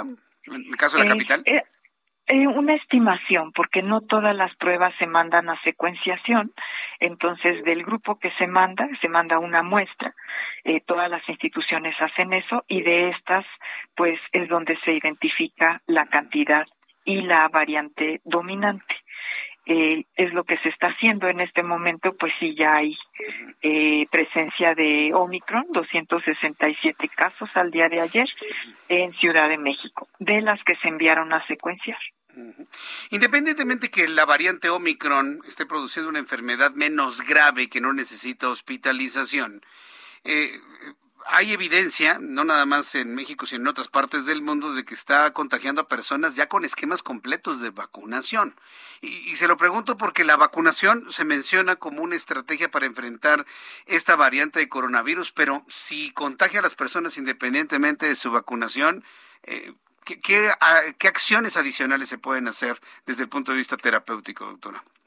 Bueno, hay una buena eh, noticia que es sí puede haber reinfecciones, incluso puede contagiar a personas que ya tuvieron COVID o que tienen su esquema completo de vacunación, pero a las personas que tienen esquema completo de vacunación o esquema con refuerzo, lo que produce son cuadros menos graves. Entonces, esto es una es una situación que se está viendo en todo el mundo, que está disociado, totalmente disociado la cantidad de casos nuevos positivos de las hospitalizaciones. En este momento en la Ciudad de México, a pesar del incremento de casos positivos, la hospitalización está alrededor del 10%. Entonces, esta es una buena eh, noticia porque sí nos marca que la vacunación sirve incluida esta variante. Sí, digo, hablar de hospitalización, de no hospitalización y hablar de no fallecidos, pues por supuesto es una buena noticia. Pero podemos cantar victoria si no sabemos cuáles van a ser los efectos a mediano y largo plazo de un virus como este, doctora. Nadie lo conoce. Bueno, eh, yo creo que frente a este virus tiene toda la razón, no podemos cantar victoria. Lo que podemos sí tener ya muy claro es que la vacunación es útil, las medidas de protección personal son útiles, los esquemas están de atención temprana están mucho más estandarizados, los equipos eh, y los hospitales están preparados, tenemos 90% de camas disponibles si se requirieran para atención COVID. Y todo esto pues hace un panorama distinto al que vivimos en la primera y en la segunda ola sobre todo. Eh, secretaria, doctora Oliva López Arellano, hay muchas personas que se vacunan, que van por su primera, segunda dosis, su refuerzo, y piensan que la vacunación los inmuniza de contagiarse con el virus. Ya no utilizan cubrebocas, me han dicho, ay, ¿qué importa Jesús Martín si yo ya estoy vacunado? ¿Por qué hay esa mala o equivocada percepción sobre el tema de la vacunación cuando se ha informado hasta el cansancio que aunque se esté vacunado hay que seguir utilizando el cubrebocas? ¿En dónde ha estado la falla? ¿En dónde ha estado el error para que muchas personas malentiendan los beneficios de la vacunación? Pues durante muchos años la vacunación se ha presentado como una herramienta muy útil y entonces las personas le atribuyen todos los beneficios a la vacunación.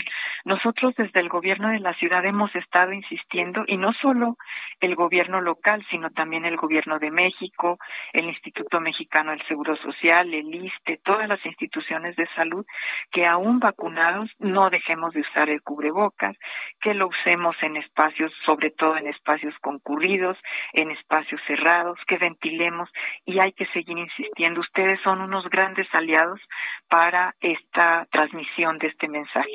Aún vacunados hay que seguirse lavando las manos, hay que usar el cubrebocas, llevar el gel alcohol a todos lados, evitar hasta donde sea posible estas aglomeraciones en espacios cerrados eh, y con eso podemos pues ir contendiendo más exitosamente frente a la pandemia. Sin duda. Bueno, pues secretario, yo le agradezco mucho el que me haya tomado la llamada telefónica en esta tarde. Agradezco infinitamente su tiempo y cualquier situación que surja en torno a pues la variante que tenemos actualmente circulando que es Omicron, la volveremos a consultar. Muchas gracias por este tiempo para el Heraldo Radio. Muy buenas noches. Con mucho gusto, Jesús. Gracias. Que le vaya Feliz muy bien. año. Feliz año, que le vaya muy bien. Hasta luego es la doctora eh, Oliva López Arellano, la secretaria de Salud del Gobierno de la Ciudad de México. Me está escribiendo Héctor Maldonado. Héctor Maldonado a través de nuestra plataforma de YouTube, en el canal Jesús Martín MX, me dice, Jesús Martín, yo con la vacuna Sputnik B ni tos me ha dado. ¿Sabe qué, este, Héctor? Ese es un asunto sin duda interesante porque precisamente estuve ayer en la noche después de nuestro programa de noticias, platicando con algunas personas del sector salud, ¿sí? que, no tienen nada que ver con ciertos personajes, sino personas independientes, que me hablaban de la gran calidad de la vacuna Sputnik. De la gran calidad de la vacuna Sputnik. Pero ¿cuál es el problema que tiene Sputnik? Su problema es que es rusa. Y su problema es que la agencia que autoriza los medicamentos a nivel mundial, ¿sí? No le ha dado el aval ni la Organización Mundial de la Salud que reside en Estados Unidos. Entonces, hasta en eso, hasta en valorar o validar una vacuna buena, el, el aspecto político interfiere. Entonces, eh, hay evidencia de que Sputnik 5 es una vacuna extraordinaria, muy buena, muy buena. Que se están contagiando más personas que han recibido Pfizer, Moderna, Astra y algunas otras que los que han recibido Sputnik, por ejemplo. Pero ¿qué es lo que pasa con Sputnik? Pues como si no la tuviese. ¿Quiere ir a Estados Unidos? No. ¿Tiene Sputnik? No, porque es rusa. ¿Quiere usted Europa? No, no. Pues ¿cómo? Pues es Sputnik, es rusa. Hasta política internacional está metido en este asunto. No, no, no. Es una violación total y absoluta de nuestros derechos humanos a nivel internacional. No, no le quepa duda. Digo, yo no voy a hablar mal o bien de ninguna vacuna. Yo me parece que todas en su tecnología son buenas pero lamentablemente hoy se están descartando muchas vacunas por el simple hecho que no tienen el aval de la Organización Mundial de la Salud y mucho menos de la FDA en los Estados Unidos. Entonces, y esto lo comento porque hay una persona que me dice, me puse Sputnik y me siento perfecto. Oye, qué bueno. Además haga ejercicio, asolece, complementese, eh, siempre utilice cubrebocas, lavado de manos, sana distancia si no necesita estar en aglomeraciones, no esté en aglomeraciones y de esa manera cuidándonos, cuidaremos a los demás, por supuesto. Cuidándonos, cuidaremos a los demás. Son las 7.45, ¿puede usted creerlo? Ya en unos minutos nos despedimos en nuestro programa del día de hoy, me quedan 10 minutos. Quiero informarle que el Ejecutivo Nacional reveló que las pasadas reuniones con el titular del Consejo Coordinador Empresarial hay un encuentro, un acercamiento entre el Gobierno de México y el Consejo Coordinador Empresarial por enésima ocasión. ¿Se acuerda que le había dicho que es una relación de amor-odio entre los empresarios y, ya ni siquiera el gobierno, López Obrador? Bueno, se volvieron a acercar. Yo le pregunté a Carlos Salazar Lomelín cuánto tiempo va a durar esa relación. Dice, nadie lo puede asegurar, Jesús Martín, pero nosotros como empresarios haremos todo lo que está a nuestro alcance para incrementar la inversión, para incrementar la infraestructura y para impulsar el desarrollo de nuestro país después de la pandemia. Bueno, pues se prepararon un paquete de inversión económica entre el gobierno a través de la Secretaría de Hacienda y la iniciativa privada. El presidente afirmó que a finales de enero se va a revelar los detalles de los proyectos y la presentación formal de la propuesta, dijo hoy el presidente de la República, Andrés Manuel López Obrador. Eso sin duda es importante también mencionarlo. Como todos los miércoles, me da un enorme gusto saludar a Mariano Riva Palacio con su bienestar H en el Heraldo Radio. Estimado Mariano, qué gusto saludarte. Feliz, feliz año nuevo 2022, estimado Mariano. Igualmente para ti, querido Jesús Martín Mendoza, amigos del Heraldo Radio. Primero, un feliz año para ti, que sea un 2022 lleno de trabajo, crecimiento y salud para todos, para el equipo de producción, información y para nuestros amigos radioescuchas. Y precisamente, Jesús Martín, hablando de salud, luego de las cenas de Navidad, Año Nuevo, pues se viene la rosca de reyes, se parte hoy y mañana, los tamales el 2 de febrero, de hecho la comida en general, pues dicen los expertos que se debe poner a salvo la comida para evitar la llamada intoxicación alimentaria por estas fechas, Jesús. Es decir, también conocida la intoxicación alimentaria como enfermedad por los alimentos y va desde las sobras del almuerzo, la comida o la cena, hasta los preparativos para una comida con familiares y amigos. Esto significa, Jesús, que los alimentos se pueden contaminar aún estando en casa. Esta contaminación se da básicamente por microbios, también por bacterias, de estas últimas es importante decir que las bacterias pues no suelen cambiar el sabor, ni el olor, ni la apariencia de la comida. Por eso mucha gente se confía, puede dejar pasar mucho tiempo afuera del refrigerador la comida y ya puede estar contaminada por bacterias y esto puede generar una serie de enfermedades, por lo que resulta difícil, como ya te lo comentaba, saber si es peligroso comerse algo que ya esté contaminado por bacterias. Afortunadamente, Jesús Martín, en la mayoría de los casos de intoxicación alimentaria, se puede prevenir con el manejo y la cocción adecuada de los alimentos. Por eso, a continuación, Jesús, si, si tú me lo permites, voy a compartir rápido unas recomendaciones de expertos para garantizar nuestra seguridad alimentaria. Primero, se deben refrigerar los alimentos perecibles o perecederos, como también se le conoce, como las carnes, las aves, el pescado, los huevos y productos lácteos. En segundo lugar, no dejar que la comida pase más de dos horas a temperatura ambiente o más de una hora a temperaturas por encima de los 32 grados Celsius. Y en tercer lugar, la comida cruda, como las ensaladas frías o los sándwiches, también deben comerse o refrigerarse pronto, Jesús. El, el, fin es reducir el tiempo que un alimento pasa en la llamada zona de peligro, así le llaman los expertos, que va desde los 4.5 grados Celsius hasta los 60 grados, que es cuando las bacterias se desarrollan de manera rápida. Otro asunto es si se va de picnic o se prepara una parrillada. Por ejemplo, la parrillada muy acostumbrados nuestros amigos del norte de la República. Lo que los especialistas en salud alimentaria nos recomiendan, Jesús, es mantener la comida fría dentro de una nevera portátil hasta el momento de servirla. Para conservar la calidad de la comida y mantenerla segura, se debe colocar el recipiente o el plato con comida fría sobre una cama de hielo o dentro de un tazón con hielo. Y también tener otra nevera portátil para las bebidas. No se debe mezclar alimentos con bebidas en una nevera, Jesús Martín, porque al abrirla con mayor frecuencia, la temperatura puede cambiar. Y ya por último, aunque no se debe usar una olla de cocción lenta para el recalentado, Jesús, la comida precisamente en estos días, que han sido los recalentados, sí se puede usar una olla para mantener la temperatura de la comida que ya está caliente. Recomiendan mantener los alimentos a una temperatura mínima de 60 grados que generalmente corresponde a la configuración de la temperatura baja. Esto se refiere al recalentado, Jesús.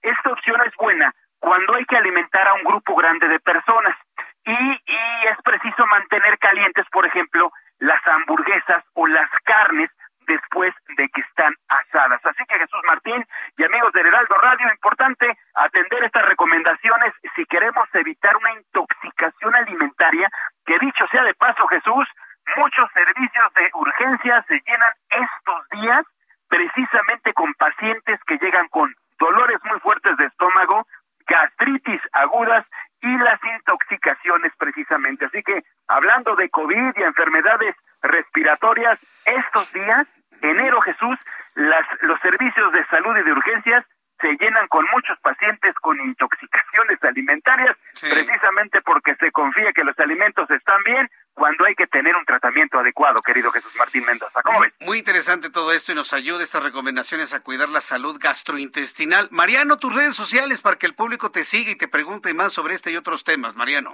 Muchas gracias, Jesús, por la oportunidad. Twitter, arroba JM Rivapalacio y en Instagram estamos como JM Rivapalacio cualquier inquietud directamente ahí la contesto de manera personal. Correcto. Mariano, un fuerte abrazo. Nos escuchamos el próximo miércoles aquí en el Heraldo Radio. Así les vemos, Jesús, dentro de ocho días. Buenas noches a todos. hasta luego, muy buenas noches. Es Mariano Rivapalacio. ¿Qué tema este, eh?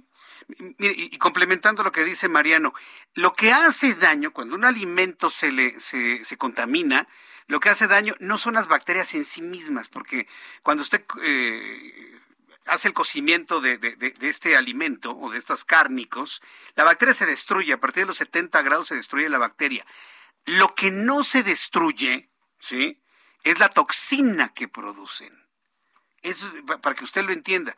Por ejemplo, a alguien en un restaurante se le puede caer un pedazo de pollo al suelo. Lo puede limpiar, lo puede lavar, pero si se contamina con bacterias y estas producen su toxina, aunque el pollo o la carne o las verduras sean cocinadas a estas temperaturas para la destrucción de las bacterias, esto lo digo porque hemos hecho muchas entrevistas sobre esto en tiempos pasados, lo que no se destruye es la toxina.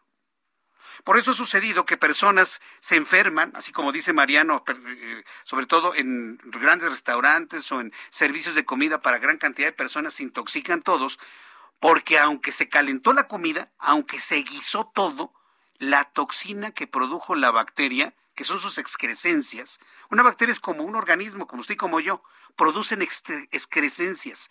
Esa es una toxina que se le conoce como Shiga. ¿Por, qué Shiga? Porque se parece a las excrescencias de la Shigelia. Es, es, muy interesante esto. Entonces, la toxina, las excrescencias de la bacteria, aunque ésta se muera con el calor, se mantienen en la comida. Entonces la come y vienen unas diarreas por la toxina. Y algunas personas se mueren, ¿eh? Algunas personas pierden la vida por intoxicación de Escherichia coli de la variedad Shiga.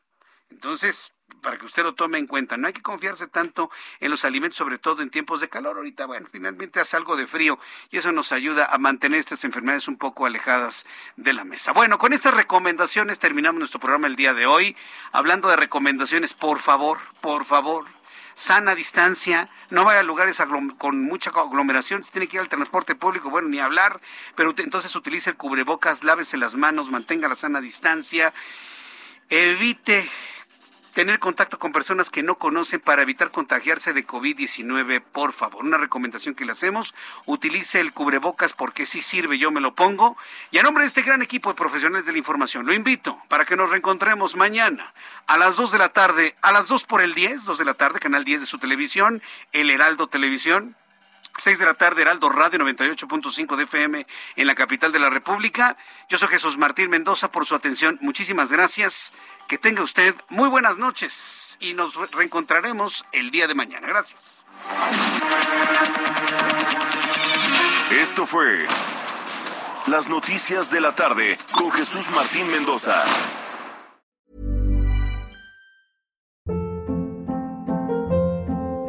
Hold up. What was that? Boring. No flavor. That was as bad as those leftovers you ate all week. Kiki Palmer here, and it's time to say hello to something fresh and guilt-free. Hello Fresh. Jazz up dinner with pecan-crusted chicken or garlic butter shrimp scampi. Now that's music to my mouth. Hello Fresh. Let's get this dinner party started. Discover all the delicious possibilities at hellofresh.com.